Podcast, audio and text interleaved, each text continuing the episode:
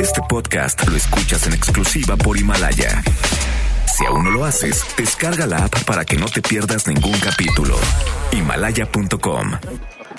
MBS Noticias presenta Una forma distinta del periodismo de actualidad.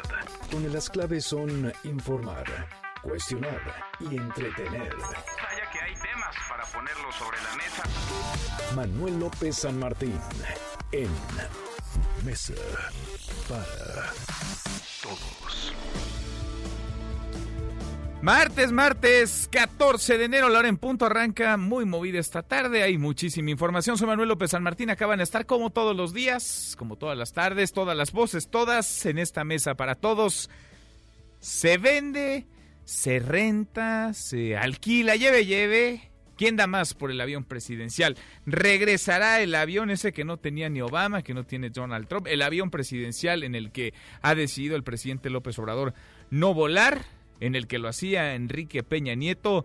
Vuelve a nuestro país. Se gastaron 30 millones de pesos para mantenerlo estacionado en un hangar de California en los Estados Unidos. Su valor actual ya es casi de la mitad de lo que costó. Hoy está por debajo su precio de los 130 millones de dólares.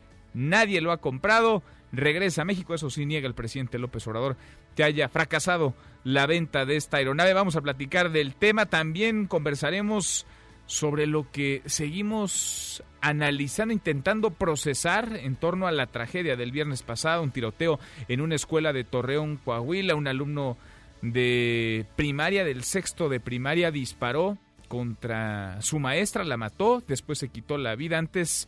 También lastimó a varios de sus compañeros, cinco y un profesor de educación física. Está detenido ya su abuelo, el abuelo que sería el dueño de las armas con las cuales atentó contra sus compañeros y maestros. Hoy, a propósito de estos asuntos, alguien le pareció muy simpático amenazar con llevar a cabo una balacera en un plantel, en una secundaria en Monterrey, Nuevo León. Se movilizaron los servicios de emergencia, policías y también los padres de familia. Se trató de una broma. Mucho que poner sobre la mesa esta tarde. Arrancamos con las voces, las historias de hoy. Las voces de hoy.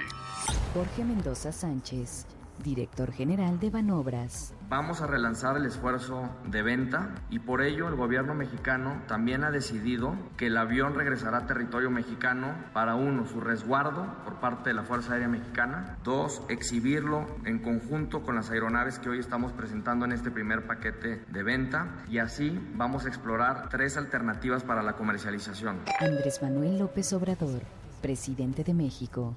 Son todas las opciones, o sea, se vende o se vende en partes. En el caso de que se vendiera en partes y que los socios decidieran que se los eh, administrara, operara la Fuerza Aérea, habría esa posibilidad. Gerardo Márquez Guevara, fiscal general de Coahuila. se le inicia el término constitucional para que pueda asumir su defensa y estaremos en condiciones de hacer precisiones una vez que se lle- lleve a cabo la audiencia de vinculación a proceso. Hoy apenas será la audiencia para formularle la imputación Claudia Sheinbaum, jefa de gobierno de la Ciudad de México. En la Escuela Durango es donde están albergados los estudiantes de la Jaime I desde enero del 2018 y obviamente esa escuela pues ya tiene problemas porque tiene mucho más niños de los que tenía previamente. Entonces vamos a entrar muy rápido a arreglar el tema de los baños y otras cosas que son urgentes y ya darle mantenimiento mayor. Son las voces de quienes hacen la noticia, los temas que están sobre la mesa y estas las imperdibles de hoy le entramos a la información. Tras un año poquito más sin comprador, el avión presidencial regresa a México. Se gastaron 30 millones de pesos para mantenerlo estacionado en un hangar de California en los Estados Unidos. Su valor actual es de 130 millones de dólares, casi 50% de lo que costó. Fueron 231 millones de dólares lo que se pagó. Incluso le ofrecieron un trueque a Donald Trump por esta aeronave a cambio de pago en especie, con medicamentos, con equipo médico, pero nada. Sin embargo, pues eh, va a seguir la oferta de venta, de renta. Habla Jorge Mendoza Sánchez, el director general de Banobras. Vamos a relanzar el esfuerzo de venta y por ello el gobierno mexicano también ha decidido que el avión regresará a territorio mexicano para uno, su resguardo por parte de la Fuerza Aérea Mexicana, dos, exhibirlo en, en conjunto con las aeronaves que hoy estamos presentando en este primer paquete de venta y así vamos a explorar tres alternativas para la comercialización. La primera es continuaremos con los esfuerzos para llevar a buen puerto la venta ya sea a un comprador único o dos, la venta en copropiedad es decir, que dos o más personas puedan asociarse para adquirir esta aeronave. Y la tercera alternativa es considerar la renta del activo. Pues ya como sea, pero que salga el avión presidencial. Con todo y esto, el presidente López Obrador rechaza que haya fracasado la venta de la aeronave. Escúchelo. No, es que es complejo y no queremos malbaratarlo. Mejor esperar habían compradores, pero al final no consiguieron ellos financiamiento y se está pasando el tiempo y por eso tomamos esta decisión. Ya queremos este, resolver este asunto. Bueno, y ayer lo prometió, lo dijo en la mañanera, pero hoy nada del asunto. El presidente López Obrador omitió hablar sobre los motivos de la renuncia de Eduardo Medina More a la Suprema Corte de Justicia de la Nación. Al término de la mañanera, la presidencia difundió la carta, una que ya conocíamos tras la salida del exministro, y en la que no hay una sola razón, no hay ninguna explicación sobre las causas que derivaron en la renuncia de Medina Mora a la Corte. Y ante las críticas al sector salud, López Obrador planteó que los médicos y enfermeras den servicio a las 24 horas. Adelantó que hablará con los directores de los institutos nacionales para que ya no cobren cuotas. Insisten que todos los servicios de salud, todos serán gratuitos. Y alrededor de 200 trabajadores del extinto Seguro Popular mantienen un plantón frente a oficinas del Instituto de Salud para el Bienestar, el INSABI, en la colonia Guadalupeín, al sur de la Ciudad de México. Son trabajadores de Oaxaca que llegaron ayer y no saben si les van a pagar o no su primera quincena de enero. En menos de una hora, el presidente López Obrador se reunirá a comer en privado con los gobernadores en Palacio Nacional. Antes tuvieron reuniones con la secretaria de Gobernación, Olga Sánchez Cordero, e integrantes del Gabinete de Seguridad. A cuatro días de la tragedia del tiroteo en una escuela de Torreón, Coahuila, un alumno de la secundaria Jaime Torres Bodet en Monterrey, Nuevo León, amenazó a través de redes sociales con llevar a cabo una balacera en el plantel y matar a sus compañeros. Sin embargo, todo se trató de una broma, una pésima broma. Hubo movilización de padres y policías. La Fiscalía de Justicia de la Ciudad de México ha solicitado al Interpol la emisión de la ficha roja contra el exsecretario de Seguridad Pública Raimundo Collins, quien tiene una orden de aprehensión por el delito de uso ilegal de atribuciones y facultades cuando era titular del Instituto de Vivienda. Sin dar detalles, Irán anunció varias detenciones por el derribo supuestamente accidental del avión ucraniano que transportaba 176 personas. Además, unas 30 personas fueron detenidas durante las protestas del pasado fin de semana. Y en la buena de hoy, porque también hay buenas, la UNAM logró el primer lugar en un concurso internacional con un algoritmo para detectar el sargazo. Cuéntanos, Adrián, ¿cómo estás?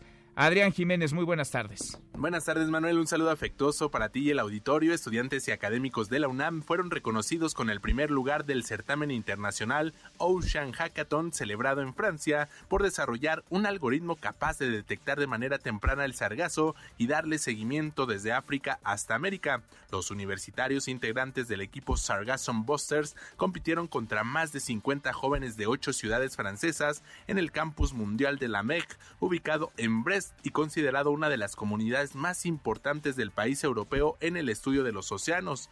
Mediante el algoritmo que utiliza las imágenes del Sentinel-2, un satélite de la Agencia Espacial Europea, es posible establecer una alerta temprana para evitar su llegada masiva a las costas y el consecuente deterioro ecológico y económico que conlleva. Ahora los integrantes del equipo buscan patrocinios para asistir al All Atlantic Ocean Research Forum a celebrarse en febrero en Bruselas, donde fueron invitados tras obtener el primer lugar en Francia, informó Adrián Jiménez.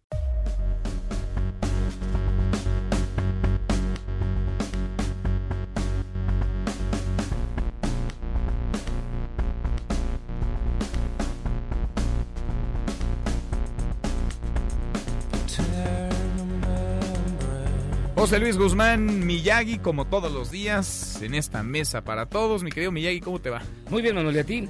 Bien, muy bien. ¿Qué estamos escuchando? Estamos escuchando al vocalista de Radiohead, al señor Tom York, que hoy precisamente esta canción que tú estás escuchando, que se llama Hearing Damage, acaba de liberarla, está en streaming ya, ya que toda la música que él hace como solista tarda muchísimo tiempo en sacarla. Mm. Digamos que de las noticias musicales importantes de hoy es que hay cuatro canciones nuevas de Tom York que ya están vía streaming. Nuevecitas. Nuevecitas. eh, Bueno, hoy. esta, digamos, apareció originalmente en el año 2009, en el álbum de la película Twilight, pero eh, apenas la está liberando y ya puede ser utilizada con uso comercial. Y tiene otras cua- tres canciones de su proyecto solita- solista que se llama Atoms for Peace. Tom York, esta canción está nuevecita, o sea, mira, suena raro, extraño, Sí. como toda la música de hoy, pero, pero interesante. Tom York siempre ha sido un Pero gran entonces ya la podemos descargar y ya la podemos escuchar. Completamente, ahí Ya está. está. Este está ya en las plataformas. ¿Y te que tú gusta o quieras. no te gusta? Tom York me gusta mucho. Como, como miembro de Radiohead, es extraordinario. Este es como una música para qué momento dirías. Digamos un velorio. No, digamos que es este. Fíjate que es más bien ambiental. Tom York Sí. ya, ya destaca no tanto por la melodiosidad, sino porque eran atmósferas, porque eran ambientes. ¿Es esta música que le llaman lounge? No, fíjate que el lounge es bien diferente. Se distingue por ser estrictamente de acompañamiento Mm. y completamente instrumental. Es muy raro escuchar música lounge cantada. Mm. La lounge siempre es instrumental. No, esta es ambiental. Ya como que no obedece las normas del, del verso, estribillo, canción, de cualquier música pop, sino que lleva un ritmo muy particular. Mira. Va como en, en distintos este, tiempos, pero es completamente ambiental, de atmósferas. Este es un fondito musical para estar en alguna cena, en una, una reunión. cenita, ¿no? platicando, pero también la puedes estar escuchando y es bastante, bastante agradable. Muy bien. Nos escuchamos en un ratito más. Por supuesto, Gracias, Manuel. muchas gracias, José Luis Guzmán. Miyagi. Vamos a platicar del avión presidencial, ese avión que no se ha vendido, el mismo avión que no tenía ni Obama, en el que volaba Enrique Peña Nieto, el avión al que el presidente López Obrador decidió que jamás se iba a subir. Ese avión estaba estacionado en California, en los Estados Unidos. Ha costado tenerlo ahí, mantenerlo ahí, 30 millones de pesos. Claro, conforme corrieron los meses, va perdiendo valor. Hoy su valor se encuentra apenas por encima del 50% de lo que pagó en su momento 231 millones de dólares el gobierno mexicano. Nadie lo usa, nadie lo arrenda, nadie lo ha comprado. Hay ofertas en nuestro país, eso sí que lo hay, pero nadie se ha llevado la aeronave. Hoy el presidente López Obrador habló del tema en la mañanera. El avión viene de regreso, viene de vuelta a nuestro país. Y de eso va nuestra pregunta del día. ¿Cómo considera esta vuelta a México del avión presidencial? ¿Es un fracaso? ¿Es una nueva estrategia? ¿Es una promesa incumplida? ¿O es la urgencia de dinero? Opine con el hashtag Mesa para Todos. Abiertas ya nuestras vías de comunicación. El WhatsApp 5524-99125. Viene el teléfono en cabina 5166-1025. Pausa. Vamos arrancando esta mesa, la Mesa para Todos.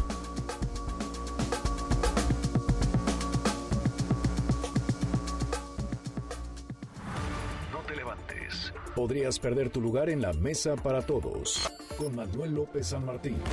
Regresamos. Este es su archivo muerto en Mesa para Todos. Noticiario cinematográfico detallando el encuentro en Casablanca, Marruecos, sostenido entre los líderes aliados Roosevelt, Churchill y los generales franceses Giraud y de Gaulle, 14 de enero 1943.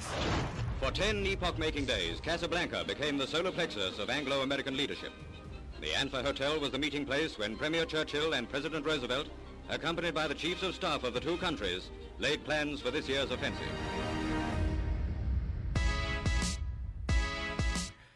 Seguimos, volvemos a esta mesa, la mesa para todos. En unos minutos más, en 45 minutos, el presidente López Obrador se reunirá, invitó a comer hoy en el Palacio Nacional a los gobernadores, se va a reunir con los mandatarios de las entidades de nuestro país. Hay muchos temas sobre la mesa, evidentemente el de seguridad es uno prioritario, pero el de salud, con la sepultura que le dieron al Seguro Popular y la creación del Instituto Nacional de Salud para el Bienestar, ha despertado dudas y también jaloneos entre el presidente y algunos mandatarios estatales, sobre todo los del PAN. Previo a esta reunión con el presidente López Obrador, la Conferencia Nacional de Gobernadores se sentó a la mesa con el Gabinete de Seguridad. René Cruz, René, cuéntanos cómo estás. Buenas tardes.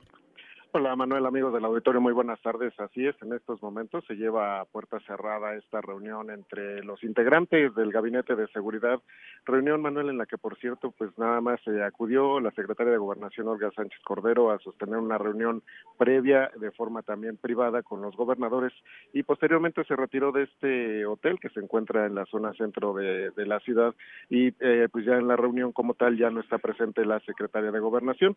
Y en este marco, Manuel, eh, en este inicio, la parte que fue abierta a medios de comunicación, el secretario de Seguridad y Protección Ciudadana, Alfonso Durazo, presentó a los gobernadores un plan de cinco puntos encaminados precisamente a mejorar eh, la seguridad en el país. Este plan, eh, Manuel, contempla, entre otros eh, rubros, pues eh, impulsar acciones contra el extravío y robo de armas, la actualización del despliegue de la Guardia Nacional y una propuesta para que aquellos elementos de la Policía Federal Manuel que no se incorporaron a la Guardia Nacional pues soliciten licencia para que puedan ser contratados por las policías estatales o, municipales. Y también en este en esta en este plan, Alfonso Durazo también eh, pues planteó el fortalecimiento de las unidades especializadas de combate al secuestro para que también atiendan eh, casos de extorsión y trata de personas, así como el fortalecimiento de las unidades de inteligencia financiera. Estos puntos pues están en estos momentos siendo discutidos por los propios gobernadores y los integrantes del gabinete de seguridad y en este marco Manuel pues eh, Alfonso Durazo reiteró su llamado precisamente a convertir el tema de la seguridad en un espacio de neutralidad política y a trabajar todos en conjunto y advirtió que pues, en caso de no hacer este trabajo en conjunto, pues que cada quien fracase por separado. Vamos a escuchar. Tenemos que enfrentar este reto juntos, asumiendo que los esfuerzos aislados poco van a, van a servir para obtener los resultados esperados. Queda claro, pues, que el único camino es trabajar juntos o, como lo he dicho en, otros, en otras ocasiones, o fracasar por separado.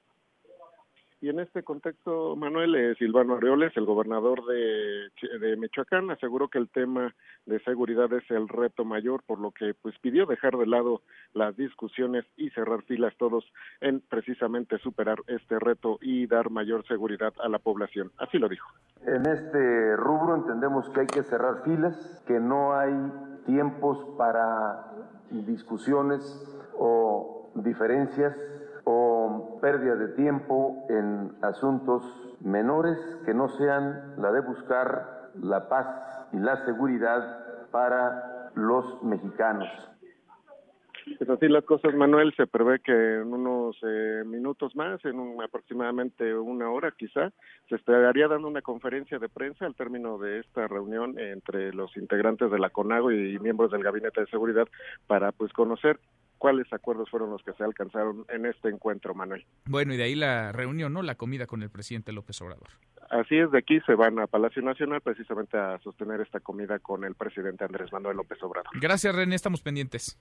Seguimos pendientes, Manuel. Muy buenas tardes. Muy buenas tardes también. Para ti, fracasar por separado, decía Alfonso Durazo. Y sí, eso es lo que ha pasado. Eso es lo que estamos padeciendo como país. El fracaso de las políticas de seguridad.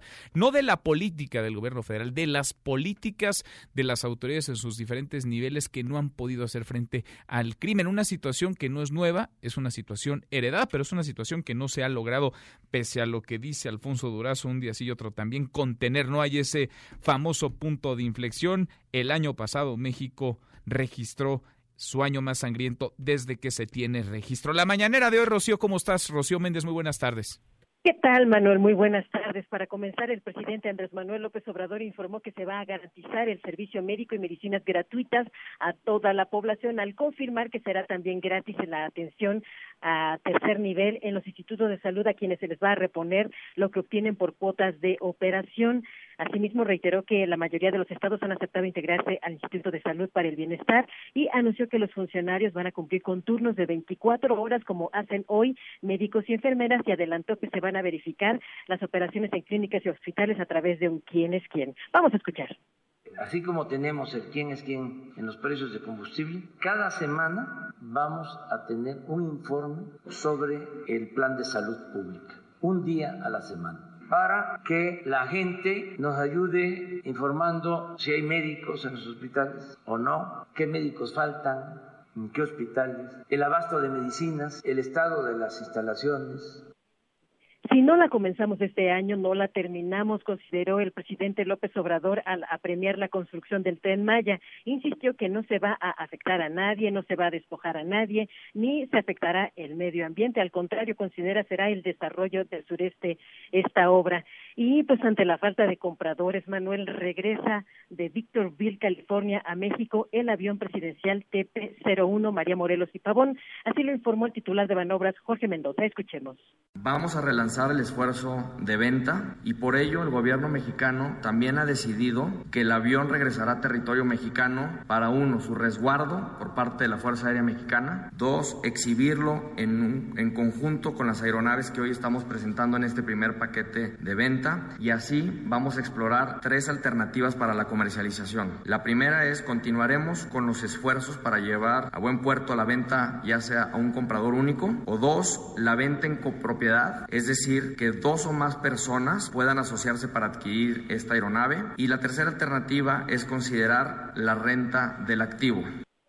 En 2012 este avión costó 218 millones de dólares. A la fecha se han gastado 1.833 millones de pesos y existe un remanente de pago al 2027 de 2.027 millones de pesos. Si se vende, se pagará con ello el saldo a Banobras. Hay que destacar que aún así el, presidente López Obrador no considera que haya un fracaso detrás de lo que va de esta operación de venta. Vamos a escucharlo.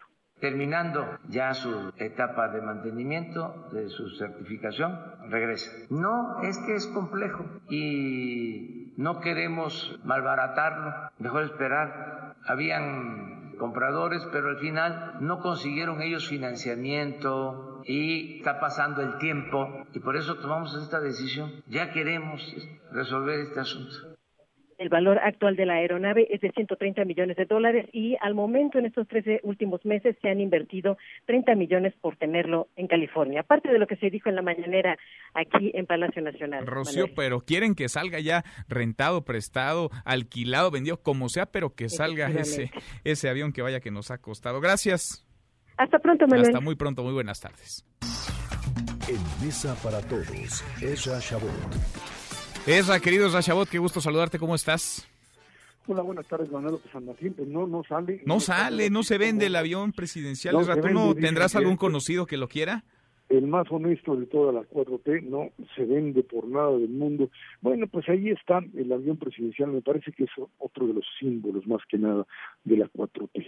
Sin duda alguna, eh, así como el tema del eh, aeropuerto, así como el tema específico de las rondas petroleras, Aquí con mayor, todavía mayor precisión, el avión presidencial es algo así como el símbolo del pasado y por eso hay que venderlo. El problema es que se trata de un activo, de un activo que puede servir sin duda alguna para mover al presidente de la República, para que no se le ponchen las llantas al propio automóvil del presidente, para que se pueda, pues de alguna manera movilizar en momentos de dificultad, cuando pues es obvio que cualquier presidente en cualquier país requiere de un tipo de eh, avión de esta naturaleza, que sí es muy lujoso, que sí se compró muy caro.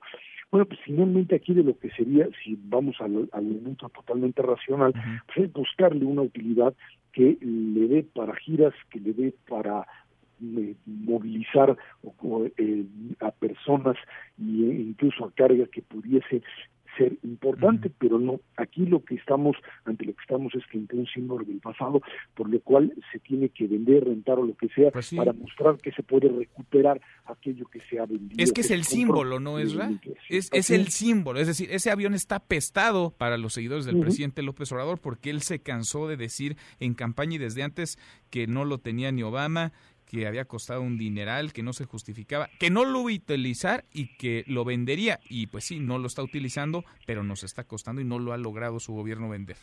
Pues sí, ahora sí que apestó la mercancía a tal grado que hasta los externos no lo pueden comprar, no lo quieren comprar. Estamos ante una situación en donde, pues, eh, por supuesto, no es fácil eh, vender un avión de esta naturaleza, más aún en las condiciones de arrendamiento en las que fue eh, adquirido. Esto es bastante complejo. Me imagino que, pues, hay otras serie de eh, prioridades que tiene el gobierno más que andarse preocupando por el tema del avión. Pero me queda claro que pues por lo pronto lo van a regresar, lo van a meter al hangar y a partir de ahí, pues quién sabe qué pase. Difícil, por supuesto, encontrar vendedores dentro del país, además de que termina convirtiéndose, así como muchas otras obras de muchos otros activos de, del gobierno, en eh, lo que serían estos eh, elementos ilegítimos de pasadas administraciones. El presidente requiere, sin duda alguna, un medio de, transporte eficaz que no lo tiene, un medio de transporte que pues eh, lo lleve a comunicarse sin que tenga esta parte negativa del transportarse pues en aviones comerciales. Es cierto le da el avión comercial le da al presidente lo que él eh, ha, con lo que ha funcionado que es el contacto con la gente. Para bien o para mal que le griten o no le griten finalmente la estrategia como la mañanera como el contacto con la gente que los otros presidentes no tenían eso es parte de lo que explica la popularidad hoy de López Obrador. Le funciona sin duda alguna le funciona viene la otra parte, el tema de la seguridad del presidente, el tema de la seguridad de la gente que viaja con el presidente y por supuesto la necesidad de un primer mandatario de estar en los lugares de manera pues mucho más ágil, mucho más rápida y con elementos como decía de una enorme, enorme seguridad que requiere cualquier primer mandatario. Pero bueno, el PP01 es sin duda alguna un emisario del pasado y a los emisarios del pasado no se les quiere para nada en esta administración, incluyendo al pobre avión presidencial. Sí. Está apestado. Esra, nadie, nadie lo ha querido comprar y de estar estacionado en California, ahora estará estacionado en la capital del país, en la Ciudad de México, en nuestro país, en espera de que alguien llegue y lo compre. ¿Tú no tienes algún algún conocido, Esra, que se no, podría interesar no, en el no, avión? No, pues es que la verdad es que a todos aquellos que les pudiese gustar el avión, pues simple y sencillamente aquí en México no lo van a comprar, nadie estaría interesado. Vamos, empresarios de altos vuelos que pudiesen en algún momento, Manuel, utilizar el avión o tenerlo, tú te imaginas lo que es poseer este tipo de avión comprarlo para lo que sea, eh, con la prensa encima diciendo es que compró el avión presidencial, imposible. Pues a es, es- es complicado y es mucho más complicado además para que alguien que no sea finalmente un jefe de Estado lo compre. Ahora sí que ni Obama lo quiso, ni, ni el propio ni el propio Trump lo quiso y estás ahora sí que ante un activo que es lo, de lo peor que puedes tener, una joya que nadie quiere comprar y que vale mucho, pero que en realidad no vale nada porque no hay comprador que lo quiera adquirir. Nadie lo quiere. Abrazo, Esra, gracias. Gracias, buenas tardes. Muy buenas tardes, Esra Chabot. Ayer platicábamos, había una enorme expectativa sobre la información que el presidente López Obrador se comprometió en la mañanera a revelar, a hacer públicas las razones, los motivos, las causas que llevaron al ministro Eduardo Medina Mora a dejar su asiento en la Suprema Corte de Justicia de la Nación. Todos los reflectores hoy apuntaban a la mañanera y ¿qué pasó? Que el presidente no dio a conocer esas razones, esos motivos, esas causas. Se difundió desde la presidencia una carta, una carta que ya conocíamos, una carta que no explica nada, una carta que es la de renuncia de Medina Mora. Le agradezco mucho al comisionado del Instituto Nacional de Transparencia, Acceso a la Información y Protección de Datos, el INAI, Oscar Guerra Ford, que platique con nosotros esta tarde. ¿Cómo estás, comisionado Oscar? ¿Cómo te va?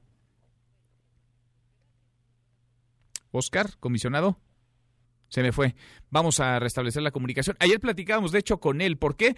Porque el INAI le ordenó a la presidencia de la República transparentar esta información luego de una solicitud de acceso a la información de un ciudadano. Un ciudadano que se acercó a la Secretaría Particular del presidente, pidió la información, la Secretaría Particular le dijo que no existía, el ciudadano no estuvo conforme con la resolución, fue al INAI, el INAI le otorgó un plazo de 10 días a la presidencia de la República para hacer públicas las razones, los motivos, las causas. No ha pasado todavía, Oscar. Ahora sí, escuchamos, Oscar Guerra Sí, Ford, perdón, comisionado, ¿cómo te va? eh, Buenas tardes a ti y a todo tu auditorio. Dime a tus órdenes. Estábamos platicando contigo ayer, ayer que había una enorme expectativa, hoy la hay también sobre estas razones de Eduardo Medina Mora de haberse a un lado, de renunciar a la Suprema Corte de Justicia de la Nación.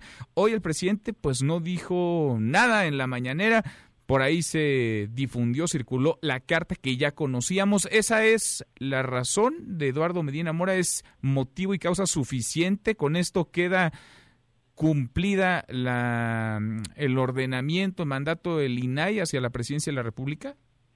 Mira, bueno, en parte queda cumplida porque, bueno, finalmente es el documento que entregó eh, el, el, exministro Eduardo Medina de la Mora, donde le solicita en términos del artículo 98 constitucional eh, eh, eh, su renuncia al cargo.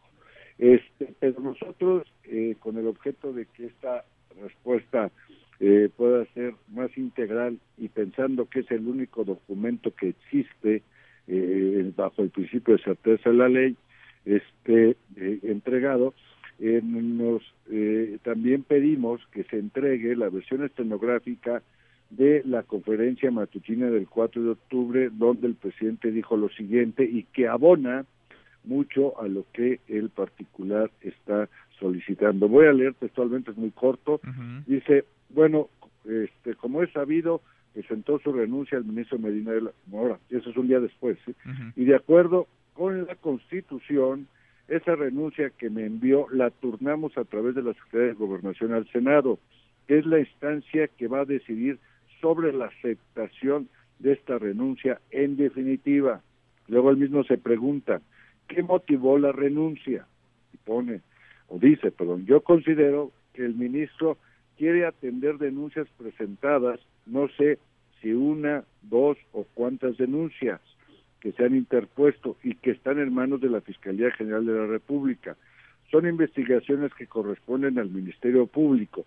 Nosotros hemos sido respetuosos y no nos involucraremos en estos asuntos judiciales.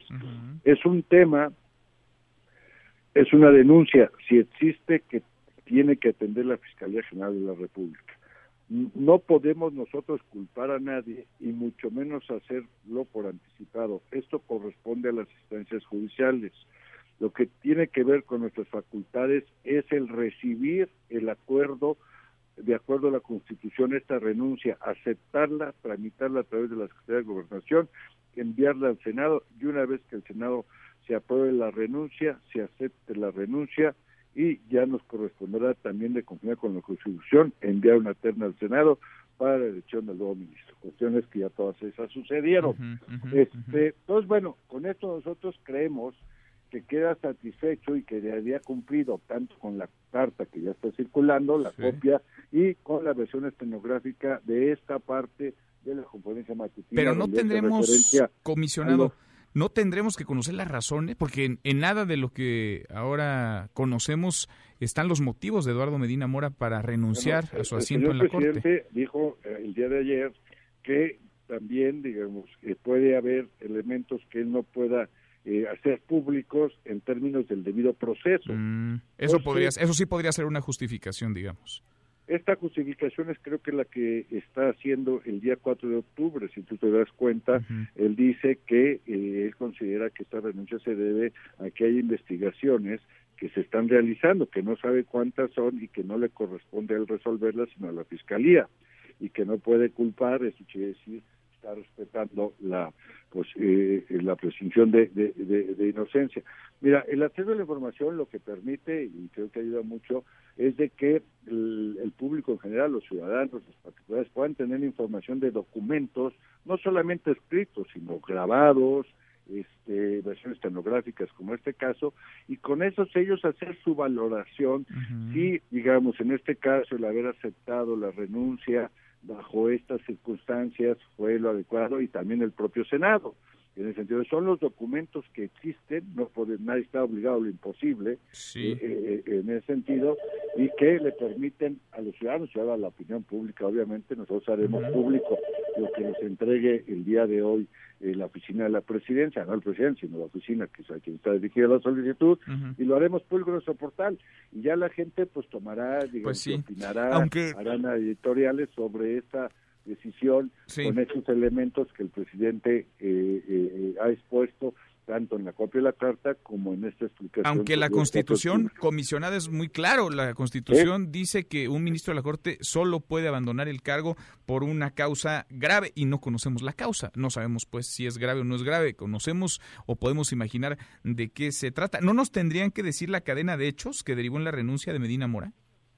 Eh, digamos, él no la, él no la expone en su carta, uno, dos, el presidente eh, así lo dijo ayer, eh, puede considerar que a lo mejor esos elementos a lo mejor se los dijo de forma verbal, no lo sé, este, en alguna llamada o en alguna entrevista, pero él en esa conferencia pues habla de estas posibilidades y ahí sí para conocer o revelar alguna información que pueda poner en riesgo el debido proceso o el propio proceso, digamos, que se sigue, pues, digamos, creo que la ley sí protege esta posibilidad de que información, digamos, que eh, pueda afectar un proceso de orden judicial, pues, digamos, pueda ser reservada de forma temporal hasta que, digamos, este proceso haya causado estado. Comisionado Oscar, te agradezco como siempre. No, pues muchísimas gracias y a tus órdenes de, todo tu auditorio. Gracias, muchas gracias. Muy buenas tardes. Oscar Guerra Ford, comisionado del INAI, sobre las causas, los motivos de Eduardo Medina Mora. ¿Por qué renunció a la Corte? Pues nos quedamos igual en el mismo sitio que hace tres meses cuando se fue sin decir ni agua. Va, cruzamos la media ya la hora con 36. Pausa y volvemos con un resumen de lo más importante del día. Esta mesa, la mesa para todos. No te levantes. Podrías perder tu lugar en la mesa para todos. Con Manuel López San Martín. Regresamos. Quique Setién paseaba ayer con las vacas, hoy dirige a los mejores. El nuevo técnico del Barcelona promete que su equipo jugará bien, habrá exigencia y evitarán que se les escapen partidos como el otro día.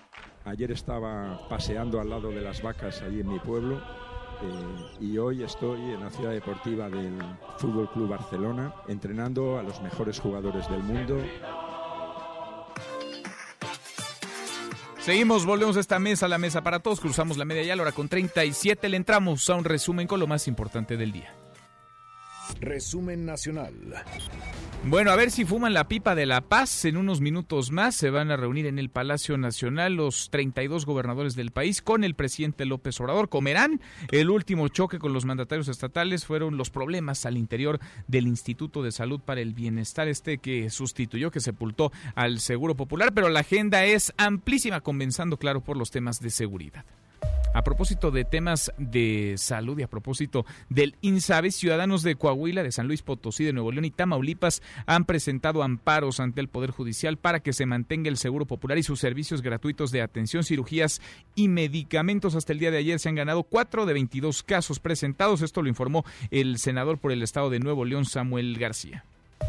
Y el abuelo del niño de 11 años que disparó contra su maestra y la mató, también se quitó la vida, antes disparó contra sus compañeros cinco heridos, un profesor de educación física también en una primaria en Torreón, Coahuila, enfrenta cargos por homicidio doloso en carácter de omisión. Cuéntanos, Camelia, ¿cómo estás? Camelia Muñoz, muy buenas tardes. Manuel, buenas tardes para ti, para el auditorio. Te informo que anoche el fiscal de Coahuila, Gerardo Márquez Guevara, informó que se ejecutó la orden de aprehensión en contra del abuelo del menor responsable del tiroteo ocurrido el viernes 10 de enero en el Colegio Cervantes de Torreón. Se trata de José Ángel N. de 58 años de edad, que fue ingresado al Centro de Reinserción Social de La Laguna y hoy sería presentado ante un juez en la audiencia de vinculación. El adulto es considerado responsable del delito de homicidio en carácter de omisión por la muerte de la maestra del Colegio Cervantes a quien disparó su nieto quitándole la vida, pero además causó lesiones a seis personas más para después suicidarse. Por haber asumido una conducta omisiva que tiene que ver con haber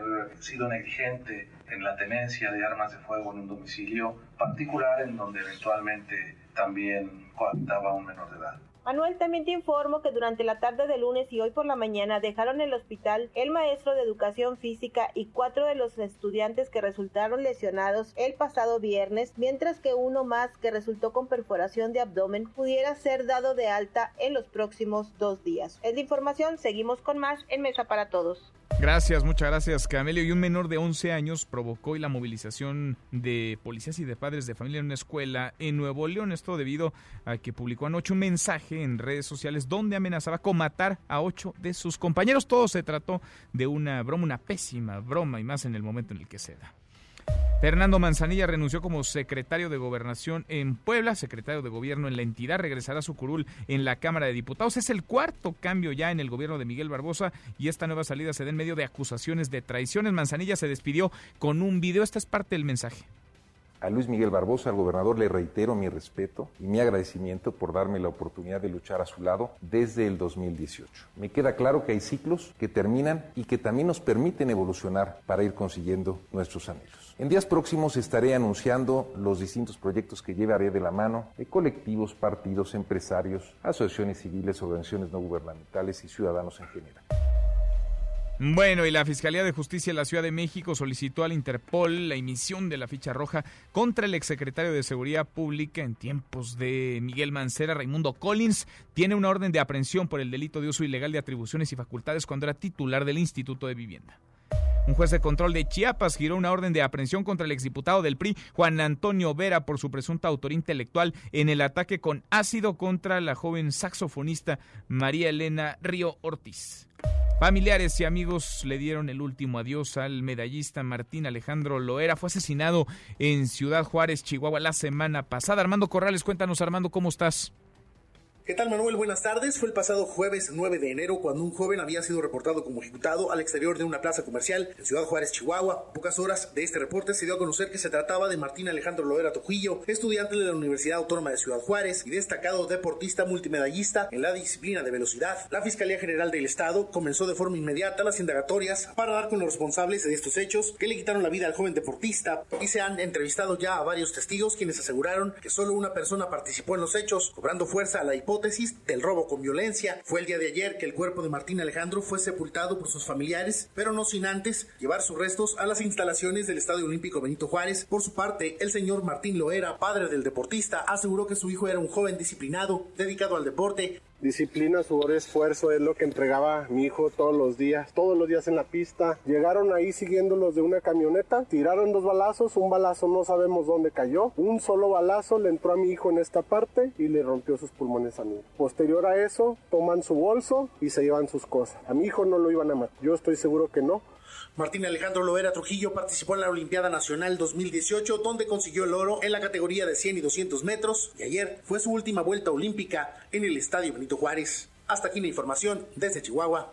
Gracias, muchas gracias. Armando, y hace unos minutos se registró un tiroteo al interior de una combi del transporte público en Chalco, en el Estado de México. Una historia como se repite a diario en esa entidad y en otras. Es la realidad del México sangriento, del México violento. Tres personas se reportan fallecidas. Hasta aquí el resumen con lo más importante del día. Pausa y volvemos. Hay más en esta mesa, la mesa para todos. Información para el nuevo milenio. Mesa para todos con Manuel López San Martín. Regresamos.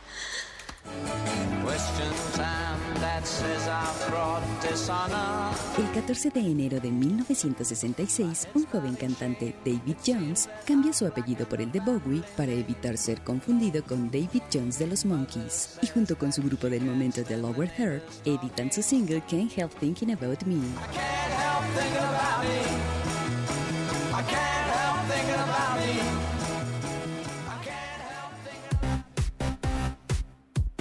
Seguimos, volvemos a esta mesa, la mesa para todos. Platicamos hace unos minutos, reunión de los gobernadores con el gabinete de seguridad del presidente López Obrador. René Cruz, René, ¿en qué van las cosas? Buenas tardes otra vez.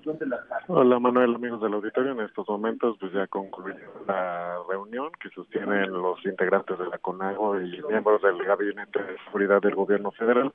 No le el gobernador de Michoacán, Silvano Aureoles, está dando lectura al posicionamiento conjunto de la CONAGO respecto a este tema de seguridad. Vamos a escuchar parte de lo que está comentando en estos minutos el gobernador michoacano. El para alcanzar tal fin. En el marco de este esfuerzo, los miembros de la Conferencia Nacional de Gobernadores acordamos trabajar de la mano con el gobierno federal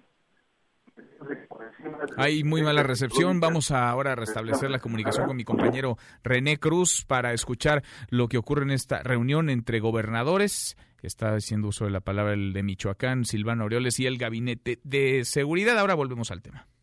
En Mesa para Todos, Diana Bernal. Diana, qué gusto saludarte. Diana Bernal, ladrón de Guevara, asesora constitucional, experta en derecho fiscal y en defensa de los contribuyentes. ¿Cómo te va, Diana? Diana, Diana. No tengo a Diana. Vamos a platicar con ella sobre esto que ha puesto nerviosos a varios, a más de uno. El SAT, el Servicio de Administración Tributaria, ha puesto en la mira las tarjetas de crédito y de débito de los contribuyentes en busca de irregularidades fiscales que cuadren pues los ingresos con los egresos, lo que recibe alguien y puede no solamente debe, puede declarar y justificar y la manera en la que gasta esa misma persona, no en una, sino en todas sus tarjetas de crédito y de débito. La dependencia está solicitando a bancos información sobre los plásticos de sus clientes. Diana, ahora sí te escuchamos. ¿Cómo estás? ¿Cómo estás? Qué gusto saludarte, Manuel. Igualmente, cuéntanos porque hay más de uno nervioso con este asunto, el SAT y las tarjetas bancarias. Sí, realmente es una noticia que ha despertado mucha inquietud entre la población, pero lo primero que quisiera yo decir es que ya desde hace más de tres, cuatro años el SAT y la Comisión Nacional Bancaria y de Seguros, así como los bancos, tienen una comunicación permanente y el SAT en cualquier momento le puede requerir a un banco que le dé informes sobre cualquier depósito o gasto efectuado por el contribuyente con cargo a sus tarjetas. Ahora lo que el SAT anunció, que es lo que ha causado tanto revuelo, es que si cualquiera de nosotros, cualquier persona, va a hacer una compra a alguno de los terminales que van a ser la, mayoría de los negocios van a tener, donde ya esté sincronizado ese negocio con el SAT, desde el momento en que tú haces la compra, uno supone que vas a comprar una computadora, una laptop para tu oficina. Entonces, haces la compra en ese establecimiento y con tu propia tarjeta le puedes pedir al establecimiento que te expida el CFDI. El CFDI es la, la factura. Actualmente se llama así, comprobante fiscal digital por Internet.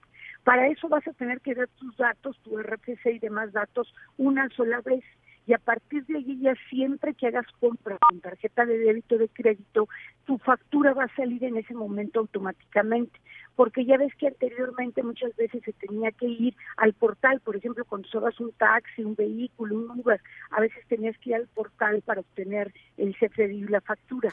Aquí, en, en los que tengan estas terminales punto de venta, va a salir de inmediato la factura.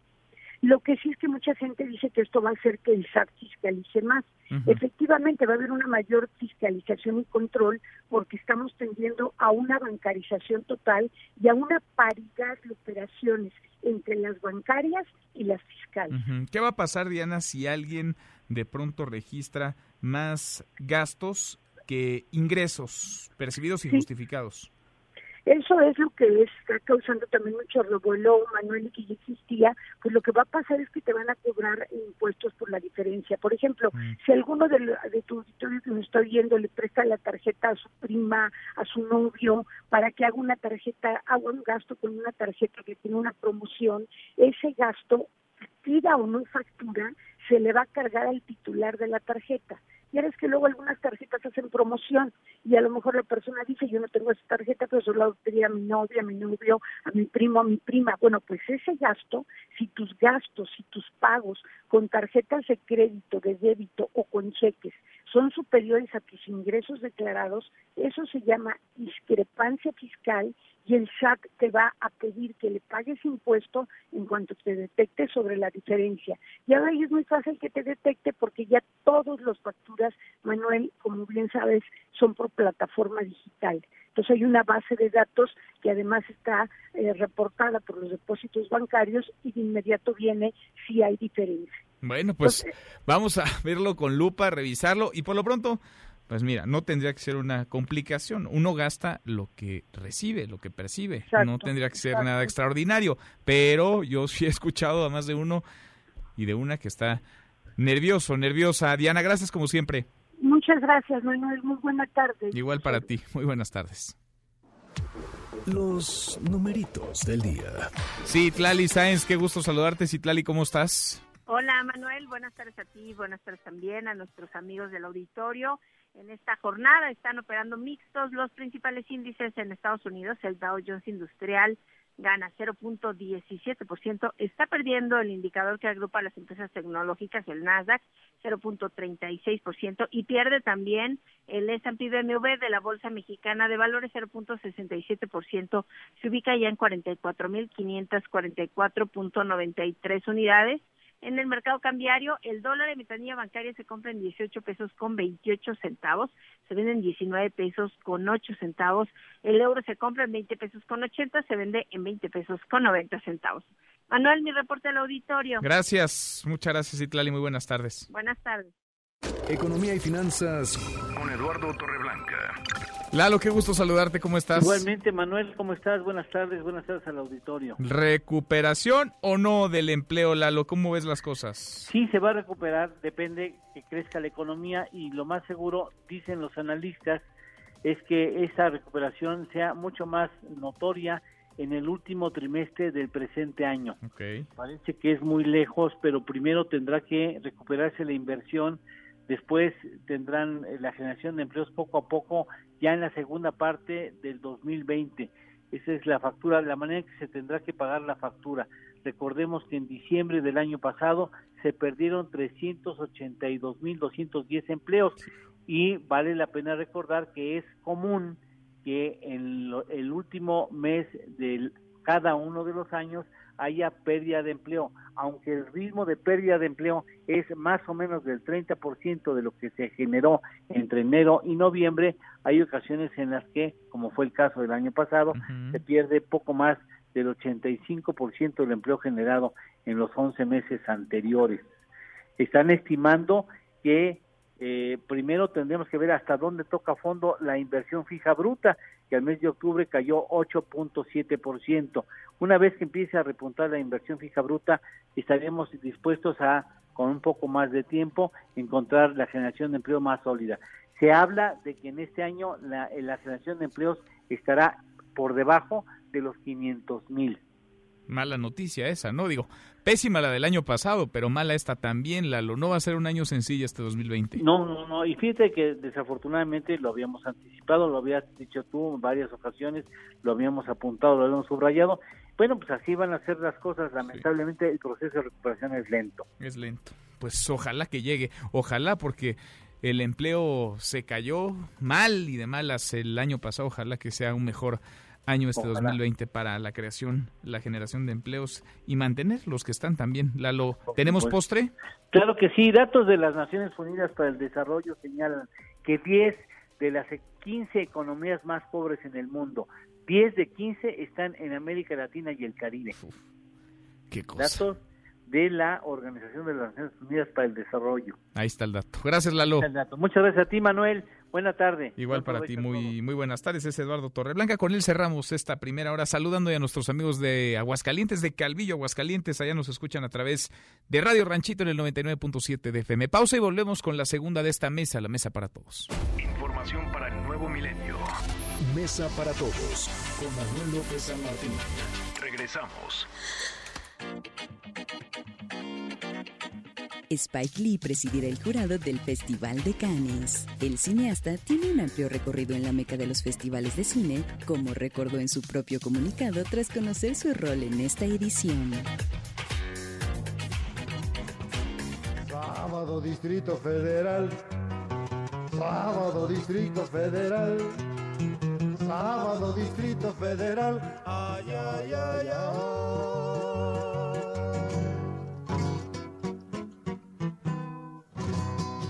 Desde las 10 ya no hay donde parar un coche, ni un ruletero que lo quiera uno llevar. Llegar al centro, atravesarlo es un desmoche. Un hormiguero no tiene tanto animal. Arrancamos esta segunda hora, gracias que nos acompaña. Es eh, martes, ya vamos en martes 14 de enero. Muy movida esta tarde. Soy Manuel López San Martín. Revisamos las redes, cómo se mueven las cosas en Twitter de las redes. Esta mesa, la mesa para todos. Caemos en las redes. Bueno, se está moviendo el hashtag avión presidencial y es que parece haber salido más caro el caldo que las albóndigas. No sale, no se vende el avión presidencial y como no se ha vendido tras más de un año, regresa a México. Hasta ahora se han gastado 30 millones de pesos para mantenerlo estacionado en un hangar en California, Estados Unidos, y ahora lo estacionarán, pero en nuestro país su valor actual es de 130 millones de dólares. Ya ha mermado, ya se ha visto mermada su capacidad no solamente de operación, sino su valor. El presidente López Obrador hoy dijo que esto no es un fracaso, que no ha fracasado la venta del avión presidencial. Estuvo en la mañanera Jorge Mendoza Sánchez, el director general de Banobras, ofreció varios escenarios para que el avión se pueda vender, se pueda rentar, pueda incluso tener una especie de comodato entre dos o más personas que quisieran alquilarlo. El chiste es que quieren que el avión salga, como sea, pero salga y hasta ahora no se ha vendido. Es un símbolo, indudablemente. El presidente López Obrador ha dicho que jamás se subirá a él. Es el avión en el que viajaba Enrique Peña Nieto. Es el avión que no tenía ni Obama dijo en el entonces candidato López Obrador, pero también es el avión que nadie ha querido comprar, que nadie ha podido pagar. Se mueve el hashtag Medina Mora y es que también hasta el momento la presidencia de la República no ha dado a conocer las razones, las causas por las que renunció el exministro de la Corte, Eduardo Medina Mora, hace tres meses prácticamente. Tendría un mandato del INAI el INAI que le dio 10 días a la presidencia de la República para difundir las causas. El presidente ayer señaló en la mañanera que hoy las harían públicas. Sin embargo, ha circulado únicamente la carta que ya conocemos todos, una carta en donde Medina Mora hace pública su decisión, pero no dice el por qué. De la misma platicamos hace unos minutos con Oscar Guerra Ford, comisionado del Instituto Nacional de Transparencia, y nos decía, con esto podría quedar cerrado el asunto, pese a que no hay motivos y causas sobre la mesa ya le tocará a los ciudadanos sacar su propia valoración. Medina Mora no expuso en la carta las razones de su renuncia y por tanto dice desconocemos si lo hizo de otra manera, verbal quizá, al presidente López Obrador o al presidente de la Corte y el presidente de la Corte Arturo Saldívar al presidente López Obrador. Vaya, es parte de la discusión en la que seguimos.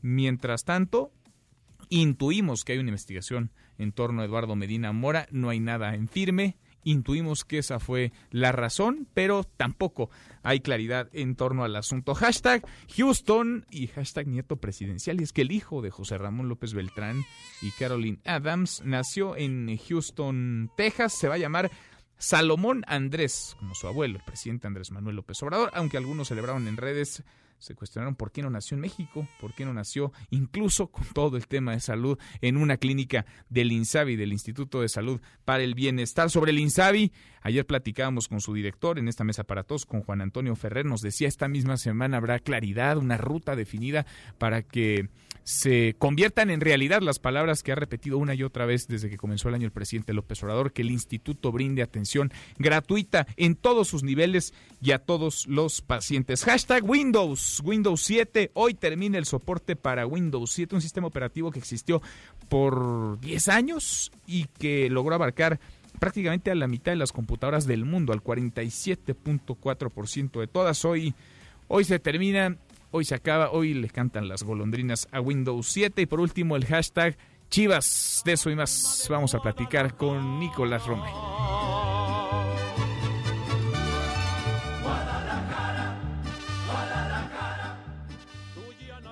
Deportes con Nicolás Romay. Querido Nico, qué gusto saludarte, ¿cómo estás? Bien, Manuel, con el gusto de saludarte, a toda la audiencia de Mesa para Todos también. Eh, tarde de comunicados, ¿eh? A ver. Tarde de, comunicados, pues, de todos. Eh, ayer justo cuando hacíamos oficial, también en este espacio, lo del dopaje de la jornada 4 de Víctor Guzmán, eh, después sale una confirmación por parte de la Liga MX, por parte del Pachuca y por parte de Chivas, muy rápido se deshace la operación, Víctor Guzmán vuelve a ser el jugador de Pachuca y ahora esperar a que se abra una prueba B para confirmar o no el dopaje de, de Víctor Guzmán eh, si se confirma el dopaje, entonces ya estaríamos pensando en una sanción, a ver cuánto tiempo le dan a, a Víctor Guzmán. Oye, Nico, pero ¿cómo le van a hacer otra prueba de, dopaje si entiendo? Ayer tú nos decías que esta es de la jornada 4 del torneo pasado. Sí, es un tema, la verdad es que estoy buscando una palabra bonita para decirlo, pero es una negligencia bárbara. Eh, porque es increíble que unos exámenes de agosto se den a conocer hasta enero. O sea, alguien no está haciendo su trabajo bien. Sin duda. Definitivamente. Eh, hay una prueba A. Vamos a suponer que Víctor Guzmán eh, hace 100 mililitros de orina, de la cual ponen 60 en una prueba, que es la prueba A, y 40 mm. en la prueba B. La prueba B sigue cerrada. Entonces, ahora tiene que ir Víctor Guzmán con algún doctor a abrir la prueba B y ya cuando abran en presencia del jugador abran la prueba B, pues ya veremos si coincide con la... Ahora, certificado, ¿no? Porque nos decías ayer que en México no hay. En México no hay. Eh, Increíble. según la página de la Guada, desde noviembre no hay. Dejó las funciones. Eh, hay ahí un laberinto de información porque dice que desde noviembre no hay y estos exámenes se debieron de haber hecho en agosto. Entonces no tienen por qué haberse mandado a Cuba porque en agosto en teoría sí estaban en funciones. Pues Pero bueno, eh, tienes que estar certificado por la Guada. Entonces tampoco yo creo que un laboratorio certificado por la Guada se tarde cinco meses en darte unos resultados. Pues no, no, no, no tiene razón. Ahora, lo que es un hecho, Nico, es que desde el año pasado, incluso mientras se jugaba la liguilla, no deja de aparecer el hashtag de Chivas una, dos, tres veces por semana en, Twitter. Sí. no sé si por motivos futbolísticos, ¿eh? Pues la publicidad para mal no creo que ayude tanto, ¿eh? Eh, en este caso, pero que Chivas ya ahorita pues, ya se desligó. La verdad es que desde lo que supimos es que desde el jueves Ricardo Peláez le dijo a Víctor Guzmán, nosotros no podemos afrontar esto, regresa a Pachuca y regreso a Pachuca. Entonces ya es problema, la verdad, que de Pachuca, del futbolista, y sobre todo yo lo que pondría el dedo en la llaga es en la Liga MX en la logística de la Liga MX, en cómo están tratando estos temas, porque son muy serios. O sea, si Víctor Guzmán, si este verano hubiéramos tenido competencia con la selección mexicana, Víctor Guzmán hubiera participado pues sería un, tema mundial. O sea, México podría ser desafiliado por haber utilizado a un futbolista dopado. Pues sí, bueno, le pasó a, Rusia, ¿no? Ya le pasó a Rusia para los Olímpicos y para el próximo Mundial. Entonces, tenemos que ser muy cuidadosos y, y buscar la manera de implementar unas prácticas que, ayuden de verdad, ¿no? Que ayuden. Pero bueno, eh, Manuel, es lo que está pasando con Víctor Guzmán, triste, tristemente, que sigue dando muchísimo de, de qué hablar. Y el Barcelona, Valverde fuera y Quique Setién dentro. Ya lo presentaron, está feliz, eh, da una declaración tremenda que es el día de ayer estaba eh, con vacas en mi pueblo y hoy estoy en la ciudad deportiva del Barcelona entrenando a los mejores del mundo. Pues sí, así le cambió la vida a Quique Setién, buen técnico, muy buen técnico y pues que tenga suerte. La verdad es que no, a ver, es difícil de comprender porque el Barcelona es líder en España, va bien en la Champions League, complicado, ¿no? El tema, el asunto. Sin duda, complicado, pero llegó ya pues nuevo técnico, veremos, ¿no? Eh, a ver si le apuestan a la continuidad, a ver si hay resultados, porque también pues se desesperan con esas plantillas tan caras si no hay resultados pronto. Lo, resultados tiene el Barcelona, lo que quieren es una nueva manera de jugar, no, no lo sé, están un poco obsesionados, la, la sensación que Ahora me da. sí es raro, ¿no? Que le metas mano, que cambies al entrenador a la mitad de la campaña. Sí, sí, sí.